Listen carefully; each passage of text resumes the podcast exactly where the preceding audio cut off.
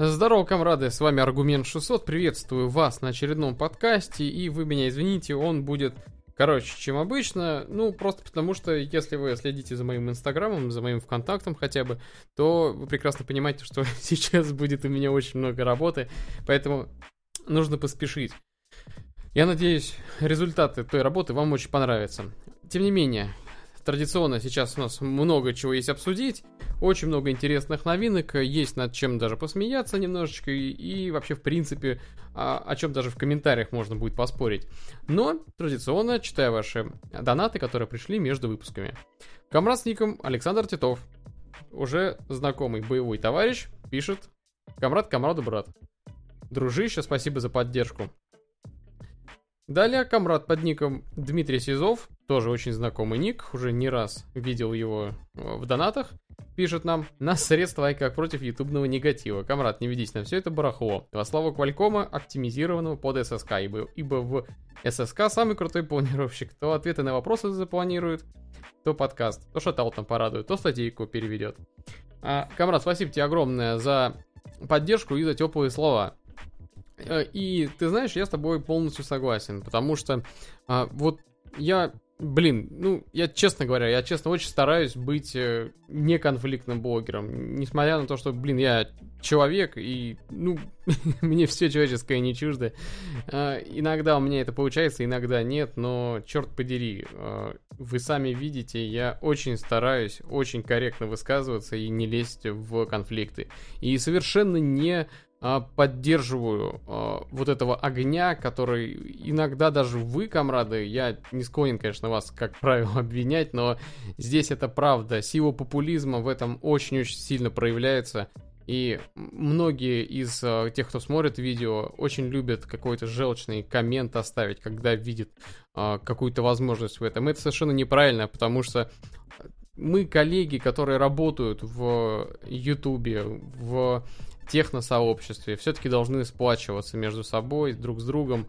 А, все-таки у нас очень-очень много общего, пускай и контент может быть разный, по-разному поданы, а, у нас могут быть разноречия, какие-то а, разногласия, но все равно мы так или иначе занимаемся примерно одним и тем же делом, поэтому нам нету никакого смысла друг друга ссориться, и в следующий раз, когда какой-то конфликт происходит, ну, то есть я понимаю прекрасно то, что есть какие-то блогеры, которым, которые вам больше нравятся, которые меньше нравятся, но когда вы видите то, что есть какой-то конфликт или противоречие, то вместо того, чтобы написать какой-то едкий комментарий, а, я бы с большим удовольствием читал комментарии, которые, наоборот, а, призывают к какому-то коопу, к кооперациям, к общению между друг другом, чем к вражде и ненависти. Хотя, должен признать, наверное, ненависть и вражда открытая, тем более а, продается и просматривается гораздо лучше в наши дни, но а, в этой суматохе мы теряем действительно важные темы из взора. И вот в чем, на мой взгляд, наибольшее противоречие. И это вот такие, к сожалению, суматохи и конфликты, и интриги, расследования, вот именно они наносят именно в этом плане урон всей этой техносфере. Дело в том, что за ними действительно не видно интересных и важных тем. Что ж, друзья, это все, это все донаты э, на текущий момент. Э, спасибо всем, кто поддерживает канал. Благодаря вам, в общем-то, он и держится. А мы переходим потихонечку к важным темам. И первая тема, которую я хотел бы затронуть, это Asus ROG Phone. Или вот этот вот смартфон игровой, который представила Asus. А, я уже высказался про него в YouTube, и у меня есть это видео, и я прекрасно понял то, что э, вот этот момент нужно подчеркнуть еще раз. Вот вы мне пишете, то что я не прав, потому что этот Asus влагостойкий и имеет в класс защиты IP68, некоторые пишут IP67. Когда я вас спрашиваю, почему вы так считаете, откуда вы это взяли, большинство из вас э, мне говорит то, что я видел это в обзоре. Приводят там чудо техники э, в пример, и, по-моему, еще какой-то один канал, забыл, не буду врать. На чудо техники приводят и говорят, вот там человек сказал то, что этот телефон а, пыли влагостойкий по стандарту IP67. А, друзья, я еще раз очень и очень сильно пытаюсь обратить ваше внимание на тот факт, то что что бы ни говорил какой-либо блогер, включая меня, это не является официальной а, информацией. И а, такая, такого рода информация не может являться пруфом. Когда идет какой-то спор, то очень важно ссылаться именно на ту официальную информацию, которую предоставляет именно сам производитель. И вот почему я в Новый год сделал тот самый обзор сайтов, который э, многим из вас не понравился. И я прекрасно понимаю почему. Но и вы поймите меня, именно та информация, которая на сайте является официальной, это единственная, э, грубо говоря, э, правовая информация. Потому что если, например, скажем, какой-нибудь блогер Вася сказал то, что у этого, фотоаппар... у этого смартфона батарейка 5 ампер часов, а официальные данные говорят о том, что там 4 ампера часа батарейка, то вы на Васю не можете подать в суд. Понимаете, он не несет ответственности за то, что он говорит, так как он говорит оценочное суждение. А вот если на сайте написано 4 ампера часов, а в реальности батарейка 3 ампера часа в этих смартфонах, вы можете подать в суд на эту компанию. И именно поэтому я призываю вас всегда проверять характеристики а, и заявления компаний, независимо от того, были они сделаны на презентации, или это какой-то блогер, который был там на презентации, вам это все пересказал. Это не имеет никакого э, значения. Смотрите на официальный сайт. Именно эти данные поддаются вот этим вот судебным тяжбам, поэтому только такая информация может считаться официальной. А на официальном сайте нету никакого упоминания ни про влагостойкость, ни про стандарт защиты. Во всяком случае, я ссылаюсь на тот слайд, который размещен на официальном сайте asus.com. Тот слайд был посвящен как раз-таки выходу этого смартфона. И пока что, насколько я понял, самой странички продукта нету, и она появится, как только этот смартфон массово выйдет на наш рынок. Если вот на той страничке продукта будет четкое указание, какая степень защиты у этого смартфона есть, вот этой информации можно будет доверять. Пока что я советую вам и очень рекомендую относиться к подобной информации с крайне высокой долей скепсиса. То же самое касается квалькомовской зарядки Quick Charge нету никакой, э, никакого упоминания о поддержке этой технологии на официальном сайте. Все, баста. Для этого э, именно эта информация для вас должна стать э, итоговой, грубо говоря. Вы не сможете доказать спор или выиграть какой-то спор, если э, будете ссылаться на блогера какого-то, который говорит, э, возможно, даже не понимая вообще, что он говорит. Посмотрев на сайт, можно четко убедиться, есть ли там Quick Charge 4.0, 3.0, 2.0 или нету. На сайте этого нету. Там упоминается родная какая-то асусовская система. Как она работает, мужики, я не знаю. Надо тестировать, смотреть и проверять, будет ли она совместима с Quick Charge или не будет. Может быть, она что-то позаимствовала у какого-нибудь а, Pump Express, хотя, ну, каким образом, это же система медиатека. Я не знаю, комрады, потому что у нас есть с вами примеры. Вот OnePlus, например. Смартфоны вроде как с квалькомовскими чипами, но они не поддерживают Quick Charge. Ни 4.0, ни 3.0, ни 2.0. Там у них собственная Dash Charge. По понятным причинам, причем которая даже лучше. Но это нужно учитывать, потому что там другие провода, там другие аксессуары, там нужен специальный блок питания, который поддерживает именно Dash Charge. А если мы говорим про Oppo, там такая же, грубо говоря, технология, но только VOOC или VOC, как по-пролетарски будет. То есть это нужно понимать. И если этого нет, еще раз повторюсь, если этого нету на официальном сайте, это вызывает сомнения. Помните всегда об этом. И не надо мне говорить то, что я вот такой плохой, не указал или ошибся. Я специально дал ссылку э, в первом же комментарии, прикрепил этот комментарий, чтобы вы сами могли ознакомиться с техническими характеристиками, которые заявляет производитель, а не гребаный блогер. Вот, у меня все на этом. Далее.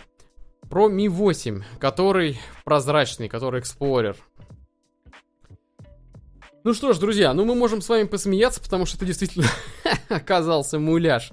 Да, а, ну, к бабке, в общем-то, не ходи, а, что, типа, это оказался муляж, и это... Многие говорили об этом, хотя... Почему я говорю, что многие? Я же не слышал никого. Блин, вру я, пипец. Я вам сразу сказал то, что это, скорее всего, муляж. Почему я так сказал? Потому что, как правило, однокристальная система скрывается за э, экранированием, за металлической пластиной. А то, что мы видели в э, вот утекших слайдах э, Xiaomi, там были вот именно голые чипы. При этом, если честно, для меня вот не совсем понятно, для чего было делать этот муляж. Во-первых, выглядит это глупо, просто крайне глупо. Теперь кому не покажи, теперь все знают, что это муляж, и это выглядит как-то смешно. Более того, очень э, гнусность еще заключается в том, что такие смартфоны получаются гораздо дороже, чем свои собратья без прозрачной крышки. Да, я знаю, 8 гигов против 6, а, там под э, сканер отпечатков пальцев под экраном, но это выглядит очень-очень дешево и, черт подери, ну, вот ощущение, как будто я не знаю, как будто в коровью лепешку вляпался. Вроде ничего страшного, да, помыл ботинки и все, но осадочек остается. Вот здесь то же самое, какая ты вроде покупаешь дорогой смартфон, ну, от, он относительно, конечно, конкурентов не такой дорогой, да, но если взять его вот в сферическом вакууме, тогда да, он, это не дешевый смартфон, надо сразу понимать. А, и если вот Mi 8 обычный, непрозрачный, он действительно прекрасен по соотношению цена-качество, то про Mi 8 Explorer я не могу такое сказать. Мне кажется, это будет провал. Но что, что еще более печальное, а, сама идея-то хорошая, вот сделать прозрачную крышку, ну это здорово, действительно, показать, типа, мощь, там, все дела. А, мне нравится эта идея, и я не понимаю, что мешало в действительности сделать прозрачную крышку и просто налепить логотип Snapdragon на те чипы, которые размещаются с этой стороны материнской платы. Ну да, это не был бы именно вот Snapdragon как сама однокристальная система, окей. Ну и что? Вот, я, вот этого я действительно не понимаю. Потому что у нас есть пример отличный, например, HTC с прозрачной задней крышкой. Там все прекрасно, отлично все закомпоновано, никаких нету проблем. Почему этого не сделали в Xiaomi, не совсем ясно. Хочется еще отметить вот какую деталь. Вот скорее всего, когда этот смартфон выйдет в прям широкую продажу, эти лампасы, скорее всего, посмотрят на продажи и скажут, черт подери, что-то он плохо продается. И я боюсь, то, что они сделают заключение, то, что всему виною то, та самая прозрачная задняя крышка. И больше никогда не будут идти на этот эксперимент. Хотя проблема заключалась просто в том, что вы сделали гребаный муляж в дорогом смартфоне. В своем флагмане. Вы сделали гребаный муляж. Еще, это, это просто даже звучит как-то глупо. Но я боюсь, что вы, к выводам они придут неправильным. Точно так же, как помните, в свое время они сделали опрос, э, какая вам операционная система, точнее, надстройка операционной системы больше нравится, MI или там MIUI, э, либо чистый Android. Голосование получилось не в пользу Xiaomi, они просто взяли и удалили его, что, что, на мой взгляд, было просто позорищем. В общем, я надеюсь, что они сделают все-таки правильные э, выводы и как-никак, но в будущем не будут делать вот этого э, фейка. Выглядит это дешево, неразумно и очень глупо. Также после уже презентации Mi 8, э, Mi 8 SE у меня появилась очень странная идея. Камрады, вот э, вы, как, вот и те из вас, которые смотрели презентацию, вот скажите мне, ведь когда представили оригинальный Mi 8, а потом Mi 8 Explorer, то я не знаю, как у вас, но у меня прям создалось впечатление, что все то, что относилось к Mi 8 Explorer, э, то есть к прозрачному Mi 8, относится и к оригинальному Mi 8. И вот это очень печальное ощущение, такое впечатление у меня с, э, сложилось, то, что они сделали, делают это специально, чтобы вот те плюсы, которые они анонсировали для одного продукта, автоматически в подсознании как-то продолжались и на другой. То есть, ну, например, вот э, они показали флагманский там свой этот Mi 8 прозрачный, там все инновации, которые они туда впихнули, все хорошо, а потом на, э, начали говорить про Mi 8 SE. И подсознательно думаю, что, ага, вот действительно там в этой э, челке тоже у нас там расположены вот эти вот все камеры, инфракрасная камера. То, что, скорее всего, этот SE тоже оборудован этим двой, двойным GPS э, д, э, датчиком, но этого всего нету. И печально то, что, опять же, повторюсь, складывается впечатление, то, что они пользуются этим. То есть вот это вот разделение между моделями на презентации практически не происходит. И если посмотреть вот четко на Mi 8 SE, то он, в общем-то, не так уж и хорош, как может показаться на первый взгляд. Хотя на презентации это казался просто бомбический смартфон за свои деньги. Цена у него действительно хорошая, но у него нету вот этих вот изюминок, которые есть у Mi 8. Мне кажется, это в какой-то мере будет вводить людей в заблуждение. И, опять же, повторюсь, вот с того видео, как, в котором я говорил про флагманы Xiaomi и о той презентации, мне кажется, они все-таки зря назвали его именно Mi 8 SE.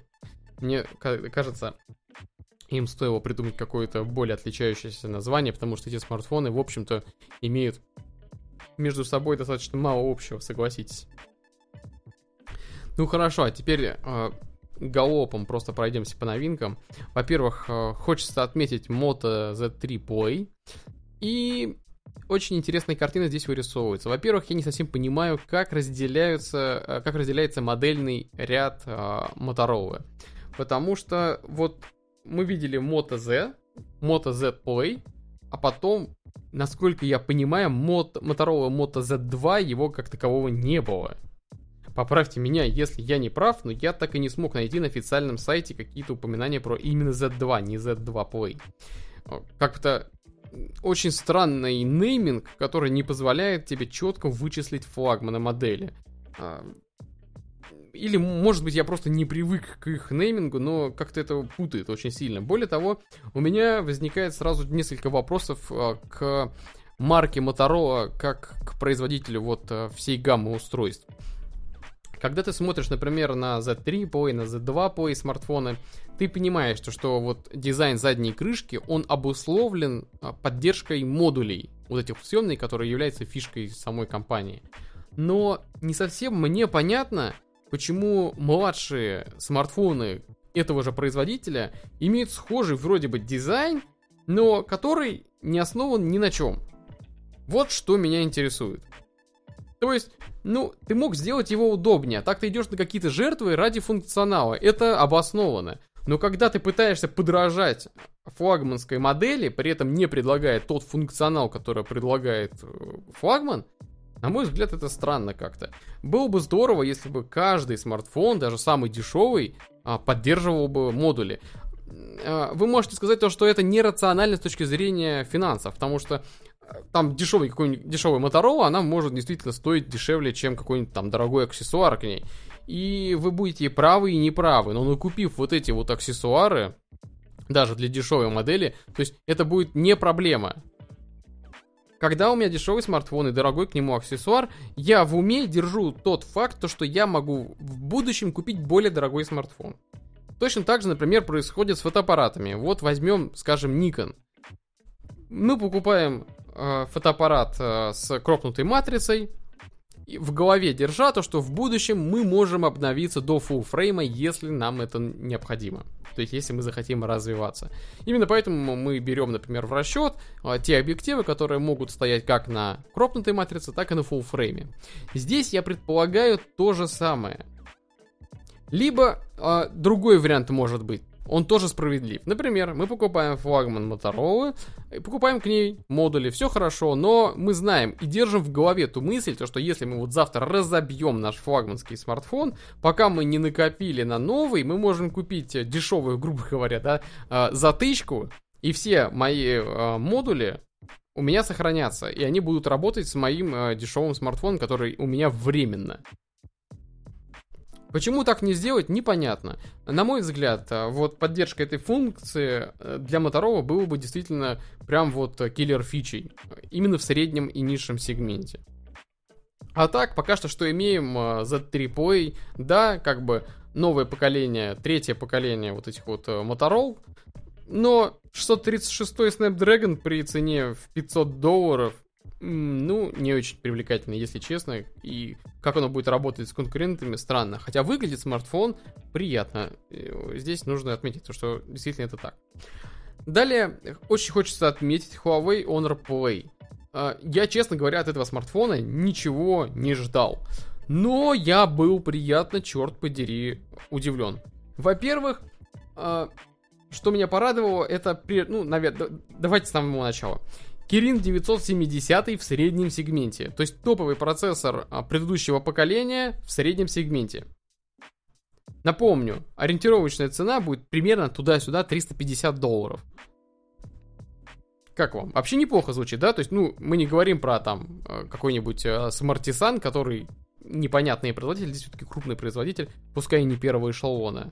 А, во всяком случае, в наших головах. Опять же, да, возвращаясь к тому вопросу о том, что мы, какой, какого производителя мы считаем ведущим.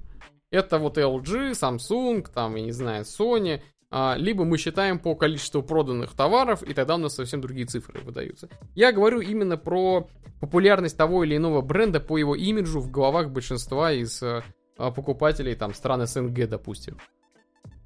Мне кажется, так будет более справедливо. А, что у нас дальше? Во-первых, 6 гигов оперативки. Шикардос вообще. А, достаточно толстая батарейка. То сколько там? 3750, по-моему, мАч. А, почти 4. Неплохо. 3,5 миллиметровый разъем вроде как оставили. NFC сделали. А, сделали экран с нормальным человеческим разрешением Full HD+. Но что самое меня больше порадовало, это нормальная, человеческая, металлическая задняя крышка. Черт подери, как я давно уже не видел действительно вот таких вот э, металлических смартфонов, у которых не было бы вся, всяких там дурацких вставок из пластика, вставок из э, стекла или полностью стеклянной задней крышки. Блин, мое почтение, вот как оно выглядит, хотя там, конечно, монобровь, да, я вы прекрасно знаете мое отношение к моноброви. Не поддерживаю, да? Но в условиях того, что нам предлагают, это очень хороший вариант. И да, не говорите мне то, что ее можно спрятать, я с вами все равно не согласен. Ровно до тех пор, пока э, не будет возможности сделать под э, этим вырезом нормальный статус-бар шириною э, во весь экран. Вот тогда базара нет. Никаких претензий. Пока этого нету из, э, грубо говоря, из коробки, я с вами не согласен.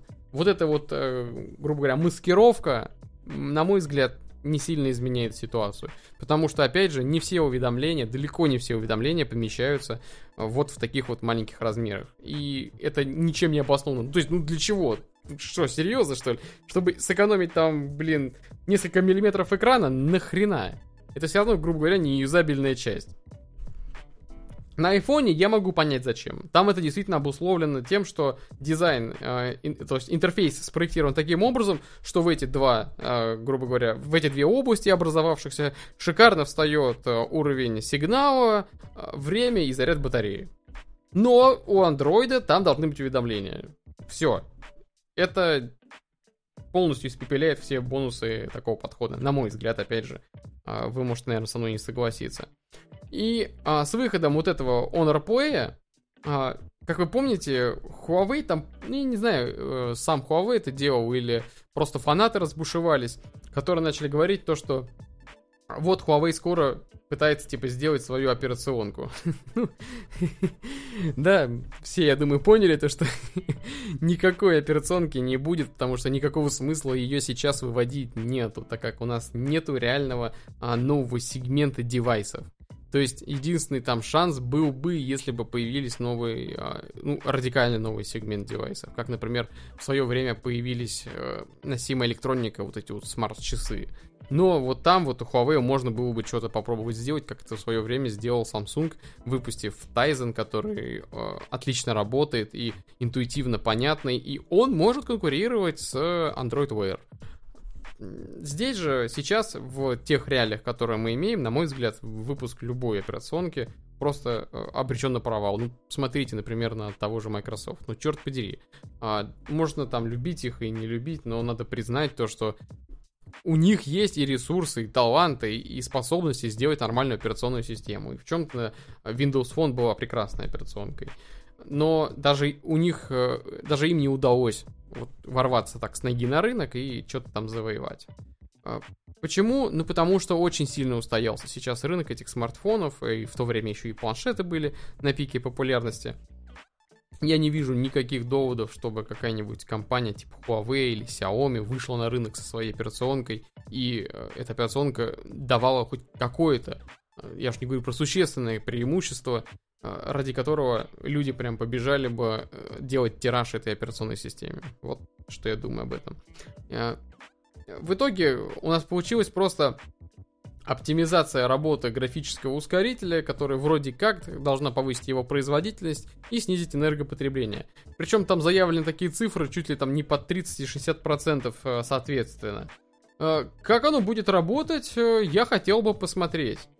Черт подери, во-первых, меня интересует, честно говоря, вот этот вот сам смартфон Honor Play я впечатлен, что за такие э, не так, за такую небольшую сумму можно получить весьма удачный с точки зрения как конструкции, судя по всему.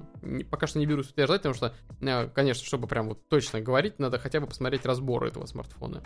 Но вот издалека, э, если посмотреть на, на этот телефон, то вроде как он э, многообещающе выглядит. Так вот, мне очень интересно посмотреть, э, что делает эта оптимизация графической подсистемы. Может быть, там э, с частотами они как-то поигрались, может быть, шаг э, понижения и повышения частот они изменили, или как-то планировщик настроили, чтобы он более эффективно работал. Хочу посмотреть, очень хотелось бы протестировать. Но, но черт подери, комрады, вот вы меня постоянно просите протестировать адокристальные системы Kirin. И я, вот честно, я написал, я написал официальное письмо в Huawei с просьбой предоставить э, на тест, но был проигнорирован, естественно. Почему? Потому что, черт подери, канал маленький, и компания вот так вот напрямую, как вы понимаете, а, ну, я не представляю, что должно случиться, чтобы они обратили внимание на e-mail от достаточно маленького канала. Ну, если хотите, э, можете заспамить Huawei, чтобы они обратили внимание на канал. Но вот так вот это не работает. Возможно, надо выйти на какого-то определенного человека, но я, честно говоря, не знаю такого человека в Huawei, который э, мог бы помочь мне с этим. Если вы знаете, блин, напишите, э, я с удовольствием напишу ему, и если они будут готовы предоставить смартфон, я для вас протестирую и э, P20, и P20 Pro, и Honor Play, я буду только рад. Но пока что я не услышан просто остался. Вот и все. А, и последнее, что я на сегодня хотел бы вам рассказать, ну, не то что рассказать, а просто вскользь упомянуть, потому что это, конечно, не профиль мой, но, черт подери, Computex 2018 года, классная выставка, и я был впечатлен новинками от AMD. А, во-первых, а, очень порадовало то, что уже сейчас они готовы продемонстрировать 7-нанометровый процессор AMD архитектуры Zen 2. Я не знаю, как оно будет работать, и а, очень хотелось бы посмотреть реально, насколько плотнее стала структура чипа, насколько увеличилась плотность размещения транзисторов, потому что с этим есть некоторые нюансы, и, комрады, благодаря вам, а, вы мне написали в личку то, что не все так просто с а, плотностью транзисторов при смене техпроцесса. Я с вами согласен, но я, честно говоря, пока что не разобрался четко в этой схеме. Дело в том, что там не так все прямолинейно, как э, нам казалось бы. То есть, например, переход от 14 нанометров к 10 нанометров э, не приносит э, увеличения плотности размещения транзисторов э, вот так, как э, соотносится число 14 к 10. Э, там есть свои тонкости, есть свои тонкости э, в зависимости от производителя, то есть э, кто у нас там литографией занимается. TSMC, Samsung и Global Foundries, по-моему, да, вот три основных производителя. В зависимости даже от них, а по-моему еще у, у Intel есть своя э, литография, но поправьте меня, если я не прав. там есть нюансы именно с размером транзистора в рамках одной и той же, в рамках одного и того же техпроцесса. Я не знаю, какому, какой десятой доли процента будет это интересно, но если хотите, наверное, можно сделать об этом видео. И опять же, напишите в комментах, если вы поддерживаете и вам, и вам это интересно. Хотя я очень, честно говоря, я очень удивлюсь, если вам это действительно будет интересно. А, так же, как интересно некоторым комрадам, которые пишут а, мне в личку. А, печально, конечно, что а, вот эти процессоры, пускай там они представили только серверные эпики, и э, печально то, что они, наверное, будут доступны только для корпоративных э, покупателей в 2019 году, но здорово то, что такие прототипы есть уже сейчас. То есть нет сомнений, то, что производство достаточно быстро перейдет на новый техпроцесс. А, и надо упомянуть то, что та же самая Vega, графические ускорители серии Vega, уже доступны на 7 нанометрах. Там вообще какая-то жесть с э, памятью HBM они там устроили, показав там чуть ли не, по-моему, 4 кристалла а, память, фу, 4 кристалла памяти, все, я плохо.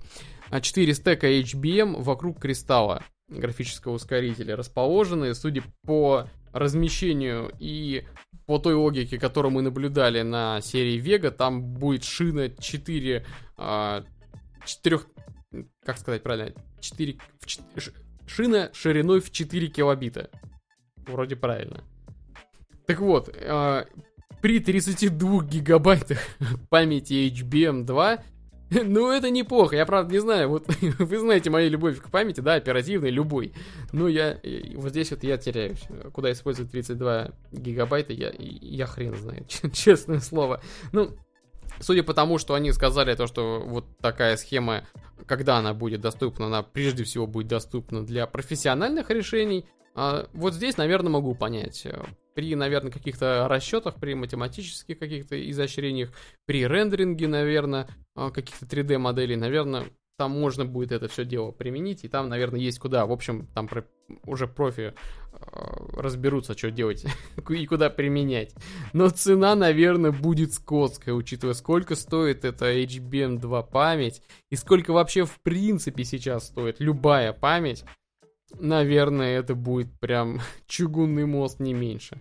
И надо тоже упомянуть то, что вот новенькие тредриперы архитектуры Zen Plus, 20 нанометр, 12 нанометровые, прошу прощения, а, которые поддерживают теперь 32 ядра, черт подери, в сегменте, в пользовательском сегменте, пускай и для энтузиастов, пускай там тоже цена будет «мама, не горюй», но черт подери, приятно. Я бы хотел себе такую штуковину для рендера видео. Это прям существенное подспорье в данном сегменте. Но я не удивлен, то, что они выпустили эту тему, потому что, ну, как вы понимаете, предыдущее поколение тредриперов просто использовало два кристалла из четырех, и не было, а, на мой взгляд, никаких а, причин не использовать все четыре кристалла, что, в общем-то, было и было сделано, судя по всему, в этом поколении, просто допилив архитектуру с Zen до Zen Plus и перейдя, по-моему, с 14 а, на 12 нанометров, и, опять же, если не ошибаюсь.